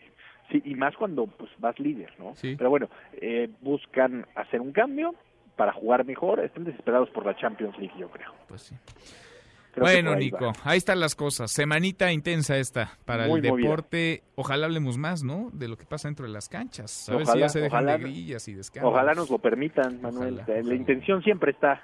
La intención es buena. Es uno de tus propósitos, ¿verdad? De este año. Pues si me dejan, sí, pero no depende de mí. Bueno, pero pues esfuérzate, Nico. No, pues ¿qué hago? Ni modo, ¿qué hago? Ni modo que yo lleve las pruebas al laboratorio para que las hagan rápido. Saldrían mejor, estoy seguro. Saldrían mejor. Nico, en un ratito los escuchamos. A las 3 lo esperamos, marca claro por MBS Radio en esta misma estación. Abrazo, Nico, gracias. Nicolás Romay con los deportes. Pausa antes, una vuelta por el mundo de la mano de mi tocayo Manuel Marín y volvemos. Hay más en esta mesa, la mesa para todos. Internacional. La Unión Europea activó un nuevo mecanismo de disputa para que Irán cumpla con lo pactado en el acuerdo nuclear. Esta acción busca tranquilizar las cosas con el país de Medio Oriente, ya que tras los recientes conflictos con los Estados Unidos, Irán aumentó su enriquecimiento de uranio en mira de construir una bomba nuclear. Es la voz del jefe de la diplomacia europea, Joseph Borrell. El espíritu del mecanismo de resolución de disputas no es reactivar las sanciones. El espíritu del mecanismo es resolver cuestiones relativas a la implementación del acuerdo en el marco de la Comisión Conjunta. Pienso que está claro que el objetivo es encontrar soluciones y volver al cumplimiento total dentro del marco de este acuerdo. return to full compliance within the framework of this agreement. Un juez federal de Estados Unidos determinó que el gobierno del presidente Donald Trump está actuando dentro de su autoridad al decidir separar a las familias migrantes en la frontera con México, sin violar los derechos a la integridad de la familia. No te levantes. Podrías perder tu lugar en la mesa para todos. Con Manuel López San Martín. Regresamos.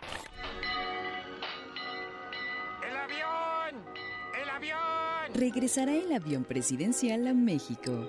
Anunciaban obras que el gobierno federal busca traer la aeronave de 130 millones de dólares a territorio nacional para su resguardo. Tras no venderlo, se plantean tres alternativas de comercialización.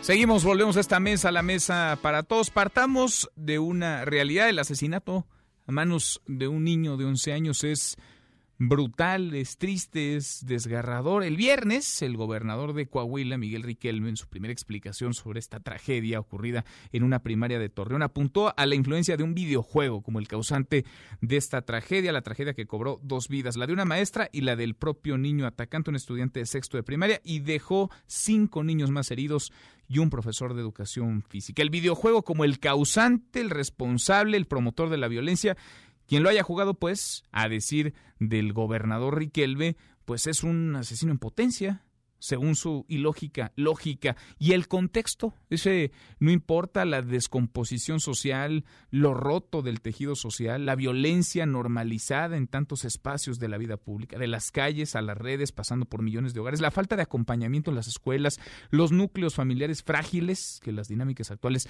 han alimentado. Ahora las autoridades le cargan toda la responsabilidad todo el tramo de culpa al programa mochila segura y esperan que eso dé soluciones mágicas el niño, al llegar a, su salón de clase, pide permiso para ir al baño. En aproximadamente 15 minutos no regresa el niño del baño. La maestra va a buscarlo y ahí se encuentra con que el niño sale con dos armas disparando. Tendremos que analizar eh, las redes eh, sociales, tendremos que analizar su equipo personal. Vivía eh, con sus abuelos paternos, la madre fallecida hace algunos años. Al parecer el niño influenciado por un videojuego que se llama Natural Selection influencia al niño para, para cometer los lamentables hechos expresar eh, mi más sentido pésame a los familiares de los niños, de la maestra, los maestros. Eran armas propiedad del abuelo, cómo se dejaron al alcance de, del menor. La orden de aprehensión ha sido ejecutada. Es un consanguíneo, este, es una persona de 58, 60 años de edad, de nombre José Ángel N se encuentra ya internado. Estamos hablando de esta forma de coparticipación de 18 a 35 años de prisión e insisto, es, está eh, en calidad de inocente. Varias cosas nos preocupan de los supuestos que sostienen el operativo Mochila Segura. Uno, la representación social de las y los adolescentes como criminales en potencia. Dos, la falacia de pensar que la violencia es un objeto que se guarda en una mochila. Existe una presunción de que las y los adolescentes, solo por el hecho de ser eh, niños y niñas, pueden llevar un arma a la escuela. Mochila Segura está dedicada a niños, niñas y adolescentes. Ese es un acto de discriminación, un trato desigual. Yo creo que la revisión a nuestros hijos debiera ser desde la casa. Mochila Segura. Cuando se creó esto en 2017, quienes revisaban las mochilas eran personal de la escuela. Hubo denuncias, amparos, se le impidió a la Secretaría eh, tener un programa obligatorio nacional. No hay obstáculos legales para el operativo. ¿Será obligatorio o lo vamos a lo vamos a establecer como medida obligatoria. No es nada más mochila segura. Vamos a una sociedad mejor, bienestar material, bienestar del alma, fortalecimiento de valores. Mochila segura, sí o no. Le agradezco mucho a Juan Martín Pérez, el director ejecutivo de la Red por los Derechos de la Infancia en México, que platique con nosotros esta tarde. Juan Martín, ¿cómo te va? Muy bien, muchísimas gracias por esta oportunidad. Al contrario, gracias por platicar con nosotros. Pues parece que para las autoridades Mochila Segura es la solución o al menos la salida. No sé si más fácil, pero sí más inmediata. ¿A ti qué te parece? Mira, Manuel, creo que estamos repitiendo más de lo mismo y esto obviamente tendrá los mismos resultados negativos hay que recordar que esto inicia sus primeras experiencias incipientes en 2001 y adquieren un carácter institucional en 2007 cuando Felipe Calderón, en el marco de la guerra que había declarado el crimen, eh, formaliza esto en la Secretaría de Educación Pública con ese nombre, Mochila Segura, y con presupuesto federal, que posteriormente se pudo identificar, convirtió esto, se convirtió en un negocio porque el dinero se invirtió en esencialmente renta de eh, arcos metálicos, eh, policías privados, e incluso en algunos casos hasta antidoping o sustancias de antidoping para estudiantes de bachillerato. Eh, como esto obviamente no funciona ni tiene ninguna implicación, eh, y además afortunadamente existieron distintas quejas y observaciones de, derechos humanos, eh, se fue eh, diluyendo y en realidad se ha convertido en una respuesta eh, fácil, inmediata y para controlar eh, mediáticamente los temas ante cualquier acontecimiento. Y ahora lo hace con la mano en la cintura un presidente o una presidenta municipal, un gobernador como Riquelme de Coahuila, eh, o estas intenciones ahora del gobierno federal, pese a que el propio eh, secretario de Educación, Esteban Moctezuma, el año pasado, el 29 de julio, recibió la recomendación 48-2019 de la Comisión Nacional de Derechos Humanos y que ahora como que se le olvidó y quiere eh, echar a andar el tema. Ayúdanos a entender, Juan Martín, por qué un programa como Mochila Segura, de la manera en la que se está desplegando, porque opera ya en miles de escuelas en nuestro país, estaría eh, violentando los, derechos humanos de las niñas y los niños, porque hay quienes dicen, a ver, se necesita y se requiere, más cuando tenemos la tragedia, eh, pues apenas hace unos días, hace cuatro días, en Torreón, Coahuila. ¿Por qué es violatorio a los derechos de las niñas, de los niños? Mira, la recomendación que emite la Comisión Nacional de Derechos Humanos establece tres elementos que son esencialmente lo que hemos estado discutiendo. Eh, viola el derecho a la educación porque las escuelas no son estaciones de policía. Viola, y por cierto, no los maestros y maestras se colocan en un riesgo jurídico eh, por su rol, no, no son, reitero, policías, no tendrían por qué estar revisando, esto ha sido discutido por el sindicato. Segundo, eh, viola el derecho a la privacidad, eh, nadie puede ser molestado sus objetos y niños y niñas en equivalencia humana igual no pueden ser eh, molestados eh, bajo el, precepto de que por su rango de edad pueden ser criminales. Y esto claramente es el tercer elemento es discriminatoria porque como se aplica es solo para los estudiantes y no para el, personal docente o los padres y madres de familia o cualquier otra persona adulta.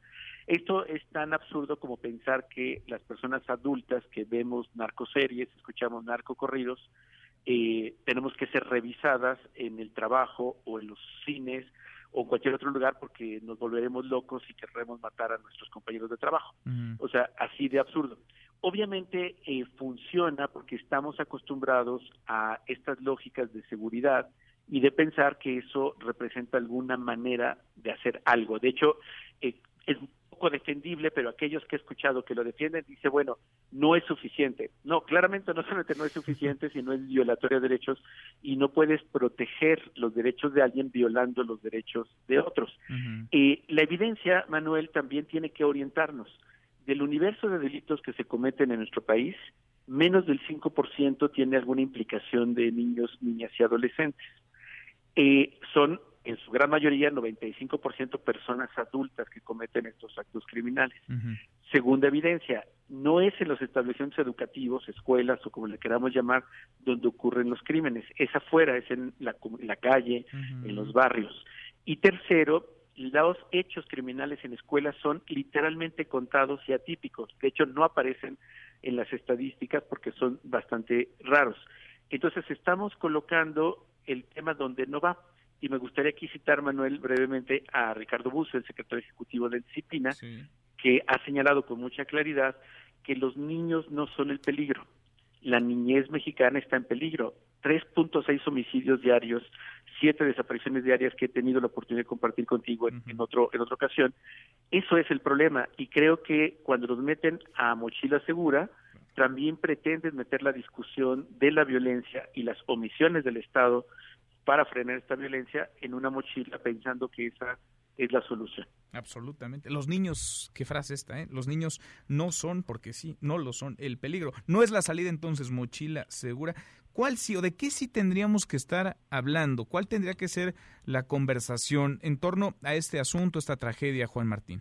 Mira, en la UNESCO, que es la Oficina de Naciones Unidas para Temas de Educación, emitió ya hace varios años lineamientos para la seguridad en los establecimientos escolares. Y ubica cuatro tipos, desde aquellos donde ocurre acoso escolar entre pares, aquellos donde la violencia de su comunidad incluso les alcanza, otras que están en escenarios de riesgo ya sea por eh, desastres naturales o alguna otra cosa, y un cuarto elemento importante donde hay escenarios de guerra o de incluso ataques armados.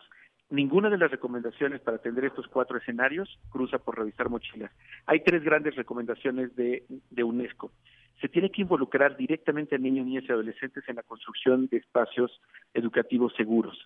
Se tiene que ampliar y reconocer que la comunidad educativa no solo son niños y maestros, sino padres de familia y el barrio, las autoridades locales. Y tercero, muy importante, el abatir, digamos, eh, eh, o más bien atender de forma institucional aquellos delitos que puedan representar una afectación tanto a la escuela como a niños y niñas. Es literalmente el sentido común, es lo que nuestras leyes ya establecen eh, y por eso es tan importante insistir en que no es mochila segura el tema, sino precisamente que no se está batiendo la impunidad, no se está atendiendo la violencia que rodea las escuelas. Ahora mismo tenemos escuelas en Guerrero que no están yendo niños y niñas porque no hay condiciones de seguridad y esto pasa en muchos territorios del país. Y ese es el tema. No, no son los niños que llevan en su mochila eh, preservativos, este, un teléfono, una navaja. y creo que tenemos que colocar el tema y el debate donde va. Pues sí, donde está justo señalado y marcado en las palabras que nos acabas de compartir, Juan Martín. Ojalá que las autoridades lo escuchen y que no se vayan por la fácil, ¿no? Porque ocurre la tragedia y para desviar la atención o tratar de salir avantes, lanzan este tipo de acciones que no son de fondo, que más bien parecen mediáticas y que nada o muy poco resuelven. Juan Martín, te agradezco como siempre. Nuevamente gracias, Manuel. Fuerte abrazo. ¿eh? Igual para ti, muy buenas tardes. Juan Martín Pérez, el director ejecutivo de la Red por los Derechos de la Infancia en México, pero hay quienes insisten en mochilas seguro. La Coparmex Ciudad de México, por ejemplo, Citlali Sáenz. Citlali, cuéntanos. Buenas tardes. Hola Manuel, buenas tardes a ti también a nuestros amigos del auditorio. Así es, la Coparmex Ciudad de México se pronunció porque se aplica el programa Mochila Seguro, segura, no solo para detectar armas, sino también drogas, ya que a veces pues algunos jóvenes las esconden en la ropa, incluso en el lunch. Jesús Padilla Centeno, presidente de la Coparmex Ciudad de México, resaltó que a pesar de que no es un hecho generalizado en el país, mucho menos en la Ciudad de México, como padre de familia se pronunció a favor de que se revise dice la mochila de los niños. Vamos a escuchar lo que señala.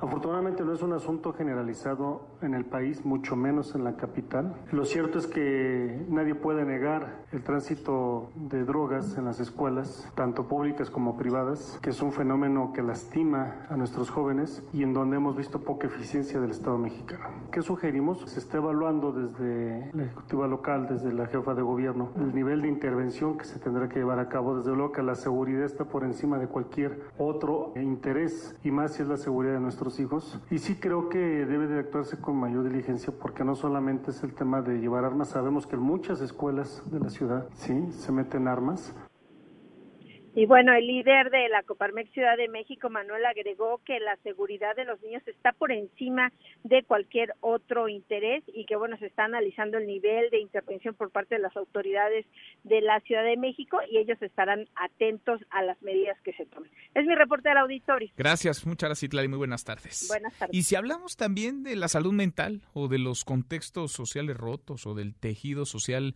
desgarrados. Si hablamos de la violencia que se ha normalizado y enraizado en la vida de millones, niños incluidos, claro, niñas, porque si no la tragedia se va a quedar en eso, en tragedia nada más. Ojalá que se pueda abrir una conversación que como país no hemos tenido y que urge atender. Cruzamos casi la media la hora con 27. Pausa, volvemos con un resumen de lo más importante del día. Esta mesa, la mesa para todos. No te levantes. Podrías perder tu lugar en la mesa para todos. Con Manuel López San Martín. Regresamos. Me quitó todo. Me robó mi infancia, mi inocencia. Ex sacerdote confiesa que abusaba de 4 a 5 niños por semana. El ex sacerdote francés Bernard Pregnat, juzgado por pederastia, reconoce ante un tribunal que durante dos décadas abusó de 4 a 5 niños cada semana.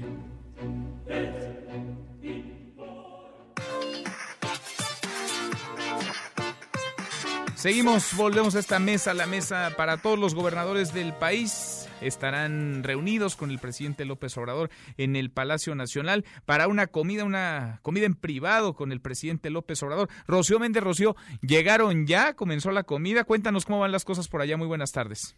¿Qué tal, Manuel? Apenas observamos la llegada gota a gota de varios de los mandatarios estatales.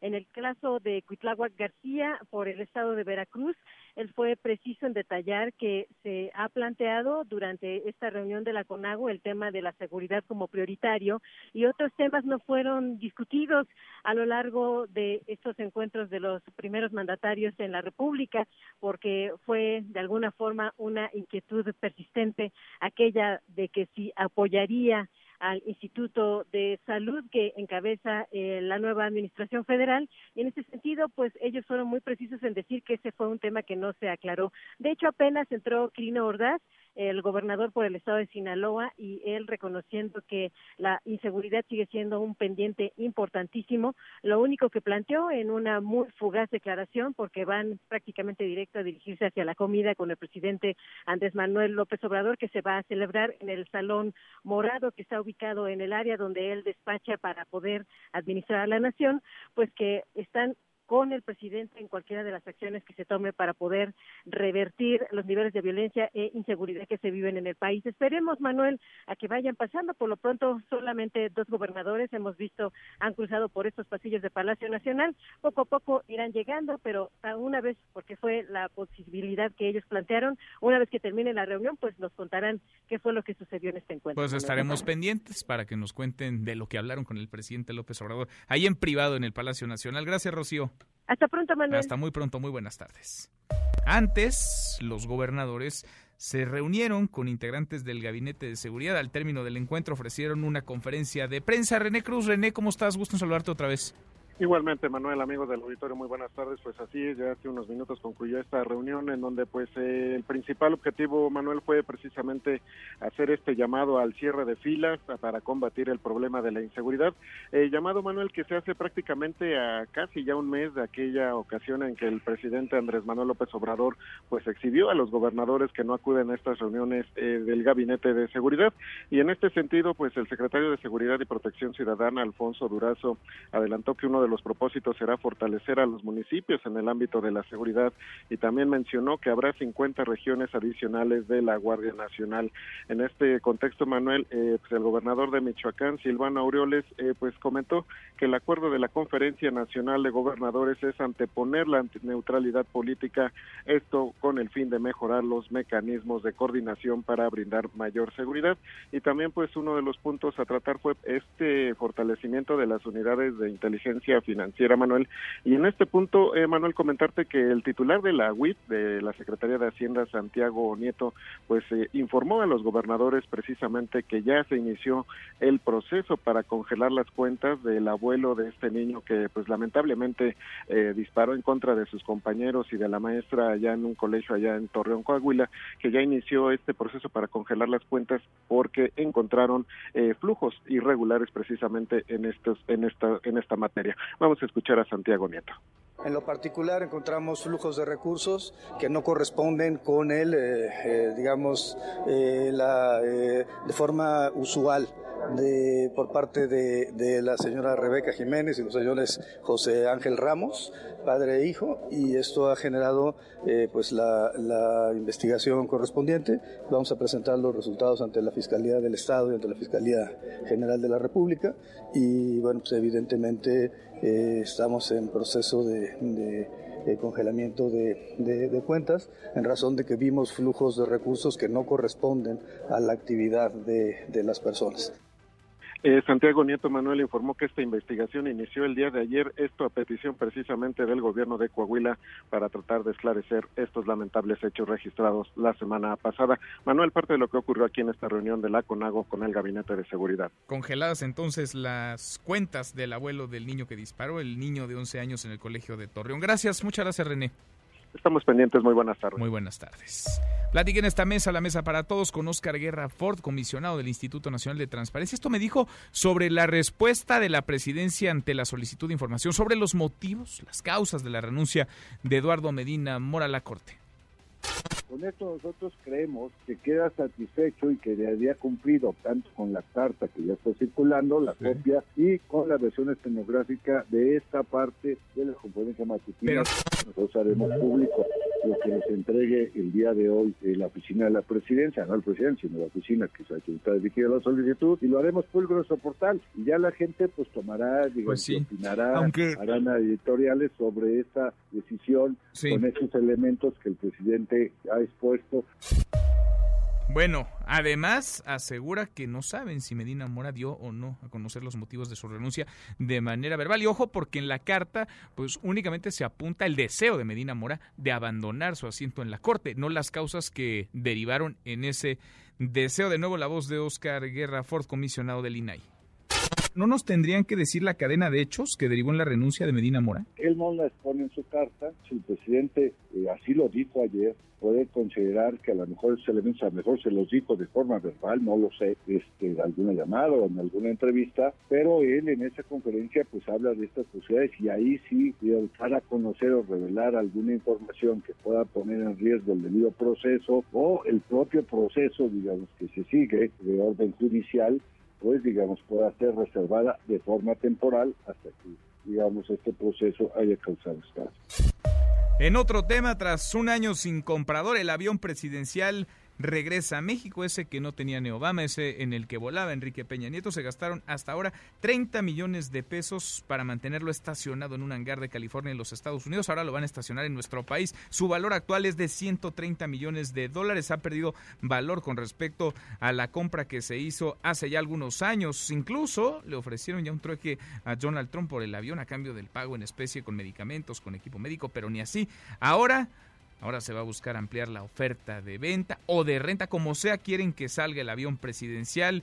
Habla Jorge Mendoza Sánchez, el director general de Banobras. Vamos a relanzar el esfuerzo de venta y por ello el gobierno mexicano también ha decidido que el avión regresará a territorio mexicano para uno, su resguardo por parte de la Fuerza Aérea Mexicana, dos, exhibirlo en, en conjunto con las aeronaves que hoy estamos presentando en este primer paquete de venta y así vamos a explorar tres alternativas para la comercialización. La primera es continuaremos con los esfuerzos para llevar a buen puerto la venta ya sea a un comprador único o dos, la venta en copropiedad es decir, que dos o más personas puedan asociarse para adquirir esta aeronave. Y la tercera alternativa es considerar la renta del activo.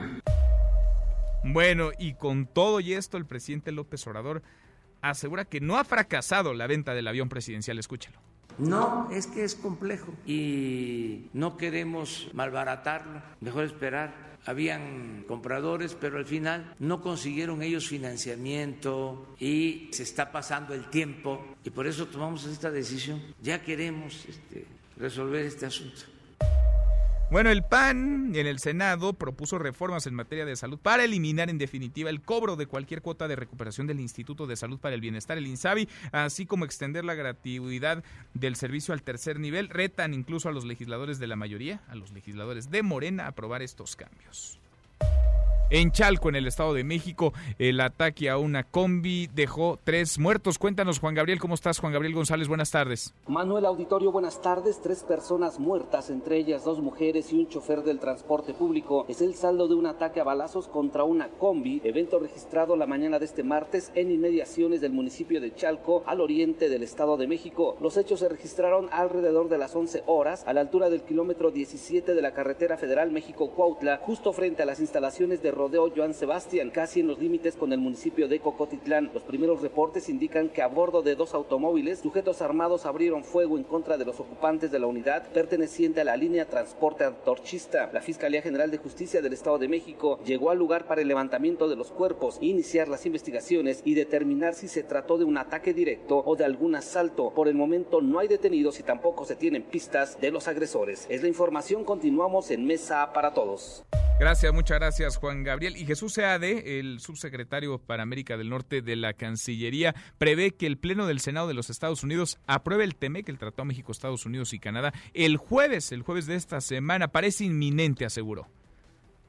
Y otra vez se encendieron las alertas en el Medio Oriente. Sigue la tensión entre Irán y Estados Unidos. Esta tarde se reportó un nuevo ataque con misiles contra la base iraquí de Tají alberga esta tropas estadounidenses. Por el momento no hay reporte de posibles víctimas. Hasta aquí el resumen con lo más importante del día.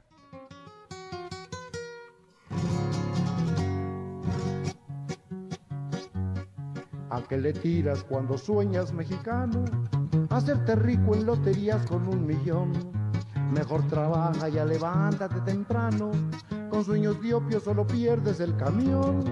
¿A qué le tiras cuando sueñas mexicano? José Luis Guzmán Miyagi de nuevo en esta mesa para todos. ¿Cómo vas, Miyagi? Muy bien, ¿y tú, Manuel? Ya sabemos que estamos escuchando, pero cuéntanos por qué estamos escuchando lo que estamos escuchando. Estamos escuchando precisamente a don Chava Flores, Salvador Flores, el cantante del barrio mexicano, porque hoy cumple 100 años. ¿Hoy?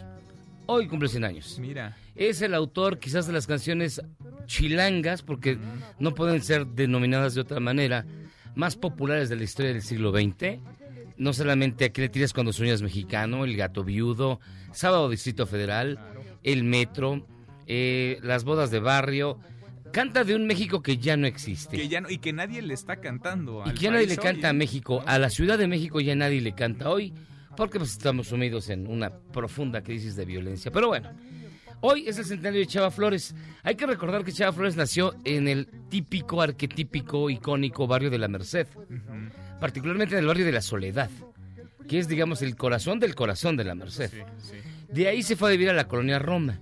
Vivió también en Santa María la, Ratera, la Riviera. Este, también se fue a Capozalco. Conoció también eh, Cuitláhuac donde permaneció hasta su muerte en el año de 1987. Eh, Chava Flores es difícil catalogarlo porque nadie había hecho lo que él hizo y nadie después hizo. Sí, porque ¿qué tipo de música cantaba Chava Flores? ¿Cómo le podríamos llamar? ¿En dónde lo encasillarías? No, es que no podría ser encasillado, es que es, es una canción de barrio. Es un estilo único. Es un estilo único y nadie lo cultivó después de él. En una ciudad de barrios en ese momento. Todos eh. estos que enlistaste y la ciudad se componía de, barrios, ¿no? Esa vida de barrio que se ha perdido tanto. Que se ha perdido completamente, que además tenían personalidad propia. Vamos, Santa María Rivera tenía una personalidad propia. La Roma la tenía antes también. Eh, Azcapotzalco, este, Cuitláhuac, La Merced, el centro histórico. Bueno, se llama antes el centro nada más. Este, Coyoacán. Coyoacán, La Narvarte, todas esas partes de la ciudad que ahora ya se han barnizado y unificado y todas son iguales. Antes, en aquella época, tenían, eh, ¿cómo te diré? Eh, facetas muy distintivas. Y eso fue a lo que le cantó este Y había un sentido de identidad y de pertenencia de quienes habían nacido ahí y vivían ahí. Así es. De, eso se ha perdido muchísimo. Es más, incluso se ha perdido la pertenencia a la Ciudad de México. Hay gente a la que no le gusta o le avergüenza ser este chilango, porque tiene una carga muy peyorativa, la verdad. Que bueno, nos lo merecemos, pero eso es otra cosa. No todos. Bueno, no todos. este entonces, hoy es el centenario de, Cheva Flores. Yo les recomiendo mucho, de verdad, que busquen sus canciones. Son canciones cortitas, porque además eh, eh, él hacía lo que hoy llamaríamos stand-up, porque antes de cantar cada rola, platicaba una, una, historia, una anécdota medio cotorra, medio divertida, y luego se arrancaba con la guitarra.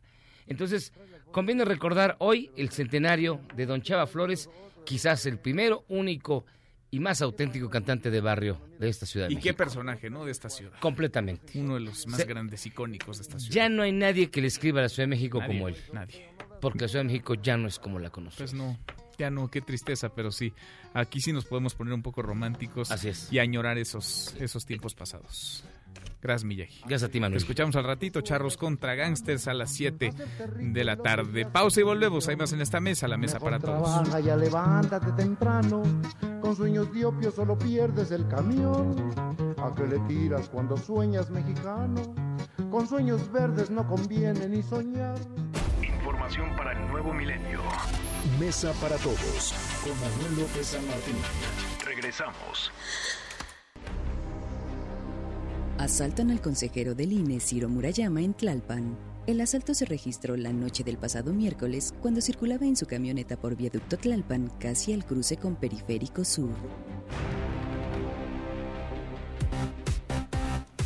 Seguimos, volvemos a esta mesa, a la mesa para todos. Sigue la polémica, el debate y el jalón en torno al INSABI, el Instituto Nacional de Salud para el Bienestar, este que sepultó al Seguro Popular y que está ya operando. Hay muchas quejas, hay también muchísimas preguntas. Ayer platicábamos en esta mesa para todos con su titular, con Juan Antonio Ferrer. Nos decía que esta misma semana se podría anunciar la ruta para lograr lo que el presidente López Obrador ha dicho una y otra vez, la gratuidad en todos los servicios, en todos los niveles. Hay, por lo pronto, reacciones del PAN en el Senado. Angélica, ¿cómo estás? Angélica Melín, muy buenas tardes. Hola Manuel, muy buenas tardes. Con el gusto de saludarte y también de saludar al auditorio. Es correcto, los senadores del PAN que desde ayer y también en días anteriores se han estado pronunciando muy en particular sobre este tema, han puesto mucho énfasis en eh, pues en la desaparición del Seguro Popular y lo que ellos consideran ha sido un error de la Administración Federal echar a andar este nuevo Instituto de Salud para el Bienestar INSABI sin que tenga reglas de operación y sin que estén bien claro para la población cuáles serán los términos en la prestación del servicio. Ahora los senadores del PAN propusieron reformas en materia de salud, Manuel, para eliminar en definitiva del texto de la Ley General de Salud el, cobro de cualquier tipo de cuota por recuperación para acceder a los servicios de salud eh, de INSABI y esto pues eh, sobre todo en el tercer nivel de atención, ya la atención especializada, que es donde se están registrando eh, pues algunas de las quejas y, y, señalamientos de la población que está acudiendo a este servicio y que se está encontrando con el cobro de cuotas exorbitantes. La senadora panista Kenia López Radaván explicó parte de las propuestas que la bancada del PAN promoverá en la Comisión Permanente del Congreso de la Unión, que mañana. Escuchemos. Es que efectivamente se eliminen de la ley de salud las cuotas que se tiene que pagar por parte de los pacientes.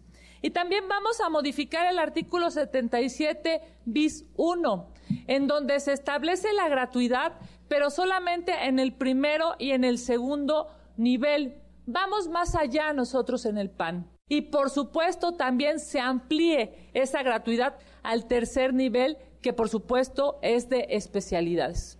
Los panistas en el Senado retaron a los legisladores de la mayoría a que si quieren cumplir el compromiso de la presidencia de la República de que la salud en el país sea gratuita y haya acceso a medicamentos de manera oportuna, a que se aprueben estos cambios. Escuchemos de nueva cuenta a la senadora Kenia López retamos, proponemos, exigimos a el gobierno y a los senadores de Morena a que acompañen esta propuesta. Ya no dobles discursos, ya no mentiras, ya no discursos a medias. Lo que hoy venimos a decirles las senadoras y los senadores del Partido Acción Nacional es que sí queremos que haya salud gratuita, total, gratuidad total en los servicios de salud insistieron en que van a plantear en el eh, marco de la Comisión Permanente del Congreso de la Unión estas iniciativas, pues en espera de que pudieran eh, abrir la posibilidad de un periodo extraordinario de sesiones, lo cual ya se ve difícil, porque el periodo ordinario en, San Lázaro y en el Congreso, en el Senado también,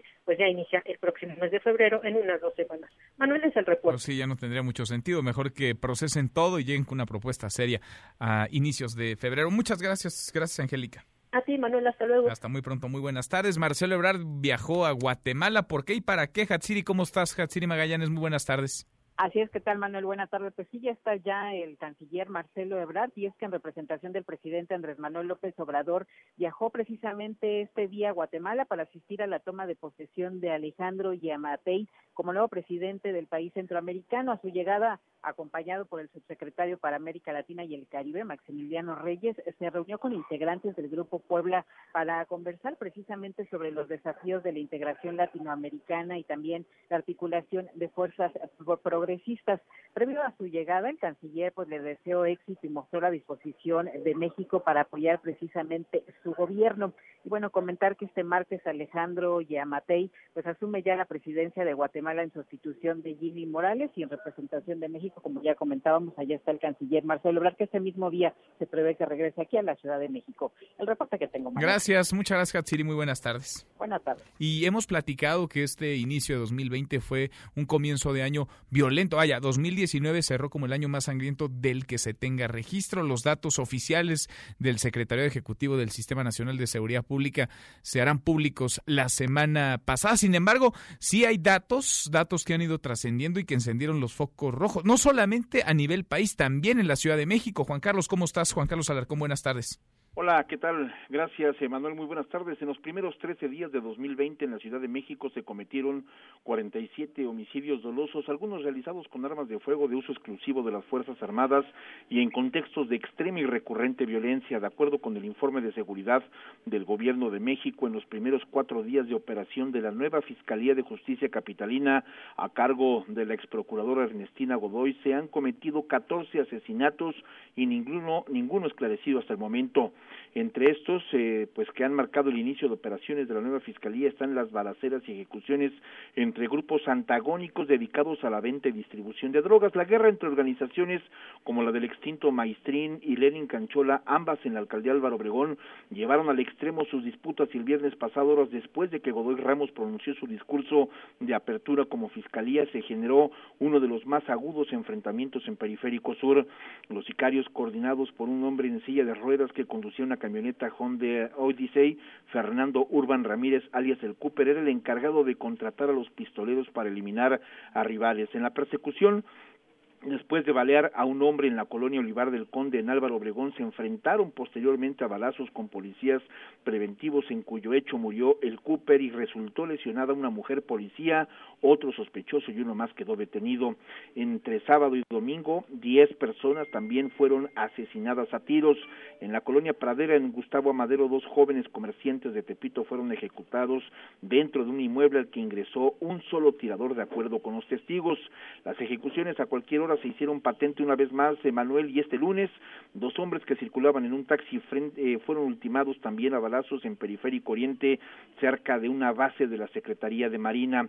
El sujeto que viajaba en de acompañante eh, de acuerdo a los archivos criminales cuenta con antecedentes penales por los delitos de cohecho y lavado de dinero en 2014 y portación de arma de fuego en 2018 y en ambos casos estuvo preso en el reclusorio norte. A estos hechos se suman otros delitos, la mayoría en perjuicio patrimonial como los robos y asaltos, pero el principal revés de la Fiscalía lo sufrió la víspera con la determinación judicial de no vinculación a proceso de Fernando Javier, ex colaborador de Raimundo Collins y exdirector de Asuntos Jurídicos del INVI. Hoy la Fiscalía de Justicia de esta ciudad endereza la ruta y pide a Interpol México la emisión de la ficha roja en contra del también exsecretario de Seguridad Pública Raimundo Collins, a pesar de que el 4 de enero la hora fiscal apuntó que tenían ubicado al ingeniero Collins y que no había salido del país. Manuel, el reporte que tengo. Gracias, muchas gracias Juan Carlos, muy buenas tardes. Buenas tardes. Nosotros ya verón, nos vamos, revisamos lo último en la información. En tiempo real, universal. Ordenan detener a exdiputado por ataque con ácido a saxofonista. El teme que es inminente, señala Jesús Seade, Estados Unidos lo aprobaría este jueves. Atacan con misiles base militar de Irak que alberga tropas de Estados Unidos. Noticias. David Méndez rinde protesta como nuevo secretario de gobierno en Puebla. Con esto cerramos, con esto llegamos al final. Gracias, muchas gracias por habernos acompañado a lo largo de estas dos horas. Yo soy Manuel López San Martín, se quedan con Nicolás Roma y Radio Marca Claro. Nos vemos al rato, 8 de la noche, Noticias República MX por ADN 40 y aquí nos encontramos en esta mesa, la mesa para todos. Mañana, como todos los días, pásela muy bien, ya casi es viernes. Hoy les voy a dar una razón más para sentirnos orgullosos de ser mexicanos. El pasado mes de agosto se llevó a cabo en Ecuador la sexta edición de los Premios Latinoamérica Verde, en la que los mexicanos potosinos Miguel Ángel Hernández Torres y Manuel Pérez Cascajares obtuvieron el primer lugar en la categoría Agua, con su proyecto Familia Rural Inteligente que resuelve problemas relativos al consumo de energía y la escasez de agua en comunidades del campo. En esta competencia participaron más de 2.300 proyectos de 35 países latinoamericanos. El jurado estuvo compuesto por miembros de la ONU, de National Geographic, del Fondo Mundial para la Naturaleza y del Banco Interamericano de Desarrollo. Familia Rural Inteligente es una propuesta integral que aprovecha siete ecotecnologías e invita a la participación activa de los beneficiados para que sean ellos quienes aporten gran parte del esfuerzo necesario para transformar la vida de su comunidad. Este modelo ya benefició a 1.200 familias en Chitejé de Garabato, en el estado de Querétaro, y está a punto de ser replicado en algunas poblaciones de Ecuador. En un mundo en el que el 40% de la población sufre escasez de agua, son urgentes los proyectos que resuelvan al menos parcialmente dicha problemática. Por eso, es un orgullo que esta propuesta haya surgido de dos mexicanos, su proyecto es capaz de cambiar un círculo vicioso por uno de abundancia, en el que a través de biofiltros, baños secos, cisternas para almacenamiento de agua, ollas y calentadores solares, fogones ahorradores de leña e implementación de huertos orgánicos, están mejorando drásticamente la salud, educación y sostenibilidad de la vida en el campo. Nosotros los felicitamos por poner la ciencia y tecnología al servicio de quienes más lo necesitan y estaremos atentos a sus avances. Mientras tanto, los invitamos a seguir presumiendo México. MBS Noticias presentó Mesa para Todos con Manuel López San Martín. Un espacio donde todos tienen un lugar. Este podcast lo escuchas en exclusiva por Himalaya. Si aún no lo haces, descarga la app para que no te pierdas ningún capítulo. Himalaya.com